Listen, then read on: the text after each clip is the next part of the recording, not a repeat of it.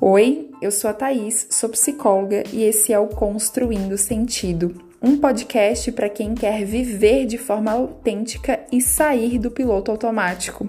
Aqui eu vou misturar psicologia com o cotidiano para te ajudar a refletir sobre a sua jornada. Vem comigo! Algo fundamental para ter uma autoestima forte e saudável é fortalecer o seu amor próprio. E o que, que é esse amor próprio? Eu poderia descrever como um estado, né, um momento de apreciação e respeito por si. Grave bem essa palavra. Não quer dizer que todos os dias você vai se acordar se achando uma diva maravilhosa, incrível, perfeita, sem defeitos. Mas que sim, né, se respeitar tem a ver com aceitar os defeitos e também os dias ruins e se cuidar da melhor forma possível, mesmo diante dos desafios.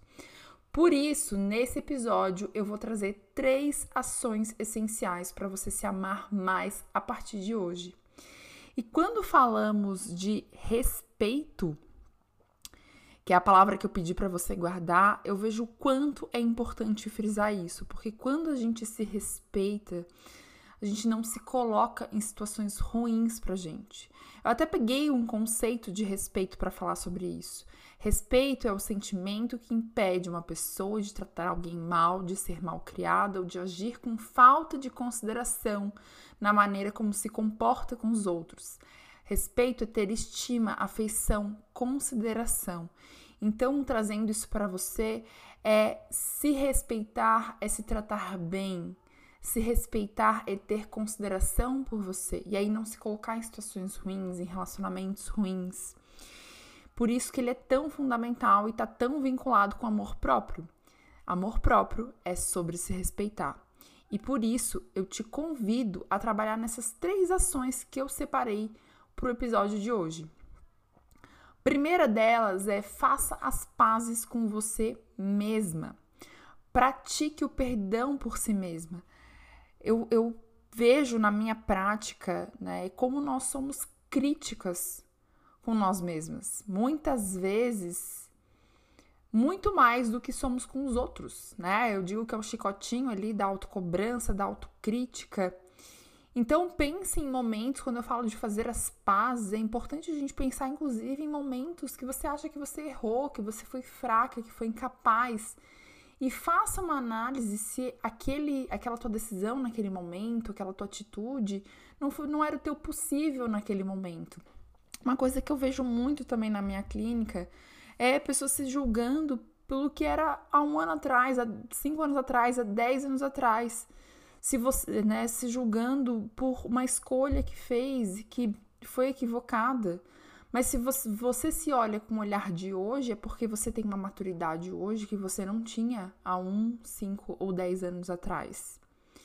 Então, faça as pazes com você. É importante sim a gente refletir sobre as nossas escolhas, sobre as consequências delas.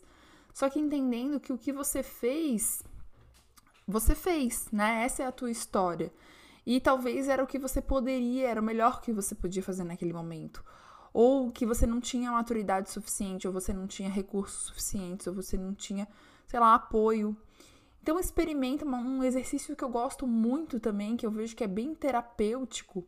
Experimenta fazer cartas para você mesma, né? Conversando com você sobre os pontos difíceis da sua história e oferecendo para si mesma esse perdão. A outra ação que eu vejo como muito importante é cultivar pensamentos positivos sobre você. E aqui eu não tô falando de positividade tóxica, que é só para você achar bem de si mesma, tá? Mas olha só, também não adianta ir para o outro extremo, de pensar só negativamente sobre você. A gente precisa encontrar um ponto coerente nessa história. Então, é, também se a gente for pensar na, na, na terapia cognitivo-comportamental, no modelo cognitivo, a gente entende que nós temos aqui fatores que influenciam né, em como a gente age diante da vida, que são as situações, os pensamentos, os sentimentos e comportamentos. E os pensamentos que a gente tem, eles têm, podem, eles têm capacidade de gerar os sentimentos que vão se transformar em comportamentos. Então pensa comigo, se os seus pensamentos são de raiva sobre você, são de frustração sobre você, são de tristeza. Se os seus pensamentos são negativos, né? São, são críticos, são muito rígidos, são inflexíveis, muito provavelmente os teus sentimentos também vão ser reflexos desses pensamentos. Então, treine ter pensamentos mais construtivos sobre você. E isso é um músculo né, é, para ser treinado. Então, liste suas habilidades, seus pontos positivos, as características que você gosta. Pode ser qualquer coisa, não se limite.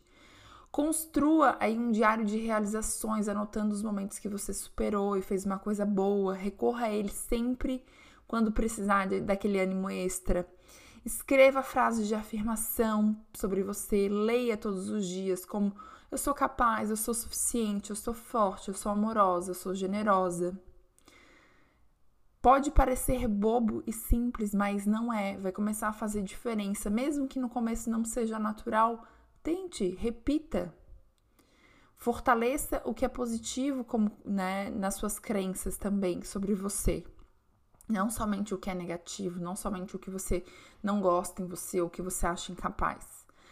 Questione os seus pensamentos, isso é muito importante. Se você estiver naquele momento se sentindo assim péssima, ah, eu sou incapaz, eu não consigo, se pergunte se isso é uma verdade absoluta que evidências que você tem que contrariam isso, que situações que você conseguiu enfrentar. E experimente se olhar nos olhos no, diante do espelho e dizer que se ama. Se livre daquele julgamento de achar que é uma maluquice, faça, experimente. Reforçar os pensamentos é, construtivos sobre você. E como eu falei lá no começo, isso não quer dizer que a gente vai negligenciar suas dificuldades, mas a gente não pode também só olhar para elas. E a terceira ação é realize ações intencionais de autocuidado. Então, passar um creme no corpo, um batom, tomar um café gostoso, assistir algo que você gosta, escutar sua música favorita, fazer o exercício físico, beber água, né, se hidratar, coisas assim que parecem super simples, mas quantas vezes você esquece de fazer? Se alimentar de uma forma saudável. Então, cuidar do seu corpo, da sua mente, né, do seu físico. Buscar ações que são prazerosas e que são construtivas, né? Não adianta ser só prazeroso, tá? É, e você se afundar, comer e comprar e sei lá, e depois se ver num problema maior.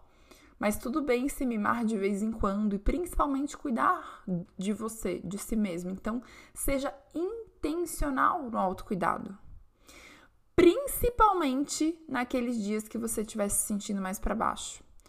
É importante o autocuidado todos os dias. Só que a gente tem uma tendência de relaxar no dia que a gente está mais triste. Isso nos consome.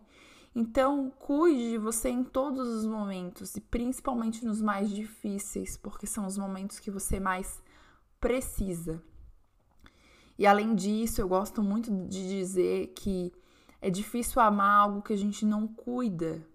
Então, se cuidar, cuidar de você, da sua alimentação, se priorizar, né, cuidar dos exercícios, como tudo que eu falei aqui, que eu dei de exemplo, encontrar uma amiga, ter uma conversa legal, tudo isso é cuidar de você, cuidar das suas finanças, né? Tudo isso é cuidar de você. E é muito mais fácil amar algo que a gente cuida. Eu espero ter ajudado. Se você gostou desse episódio, compartilhe ele. Se você quiser trocar uma ideia comigo, me encontra lá nas redes sociais, no Instagram. Meu Instagram é Thaís Torquato Psicóloga. Eu vou amar conversar com você. E te encontro aí no próximo episódio. Um beijo.